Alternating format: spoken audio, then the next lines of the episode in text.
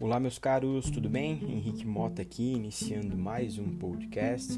Hoje, em meio à quarentena, seguindo aí as orientações de isolamento em razão da pandemia, em que o Covid-19, o novo coronavírus, apresenta grandiosos riscos à população mundial. É um momento dificílimo, principalmente para a gestão da saúde sobretudo, da saúde pública, diante dos leitos e recursos limitados, além do fato de lidar com uma situação quase que completamente desconhecida. Essa sensação de limitação e de impotência nos deixa muito amargurados, de fato. Mas além da pandemia, diante das quarentenas e das determinações de fechamento de grande parte do comércio, que afeta inúmeros segmentos da economia, especialmente aqueles pequenos negócios, ou seja, a padaria do bairro, a mercearia, os salões de beleza, o pequeno escritório, enfim, este freio brusco da economia local pode ser um desastre para o pequeno empreendedor. E para este momento não basta lidar com o aspecto financeiro da coisa, com as contas a pagar. É preciso ter uma compreensão sensata e um preparo psicológico tremendo para superar este obstáculo. Os sentimentos certamente surgirão, isso é normal. Aceite e trabalhe esses sentimentos. Angústia, raiva, preocupação, medo é da natureza humana.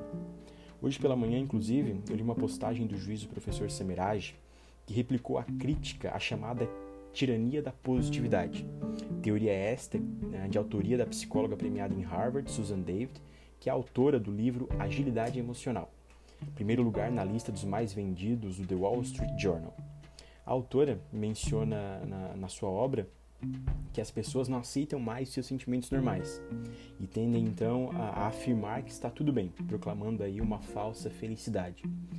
Susan, a autora, adverte que é necessário classificar corretamente os nossos sentimentos. Ou seja, o medo existe, a insegurança, a raiva existe e está tudo bem.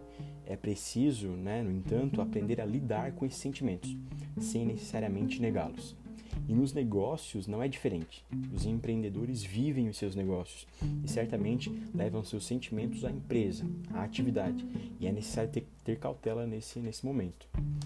Este, dentre outros momentos de crise, é um momento de repensar, às vezes de repensar o próprio negócio. Quem sabe fazer deles mais digitais, criar e gerar conteúdo neste momento, por exemplo, eh, são boas práticas de inovação rápida e com efeito eficaz. Mais do que nunca, é tempo de pensar em gestão, gestão de pessoas, de riscos, de resultados, pensar de forma inovadora e buscar alavancar o negócio, ainda que a tendência do mercado neste momento seja de uma certa retrocessão. Além disso, nós precisamos nos apoiar, nos ajudar mutuamente, comprar no mercado, no, no, mercado próximo da nossa casa, no comércio local, manter os serviços que utilizamos ativos, fazendo então com que a economia não pare e esses pequenos negócios não venham a sofrer muito mais. É um momento difícil, mas eu tenho certeza que será superado. É preciso que nós não desanimemos, então vamos trabalhar todos juntos para superar essa fase. Que Deus continue nos abençoando. Um abraço e até mais. Até o próximo podcast.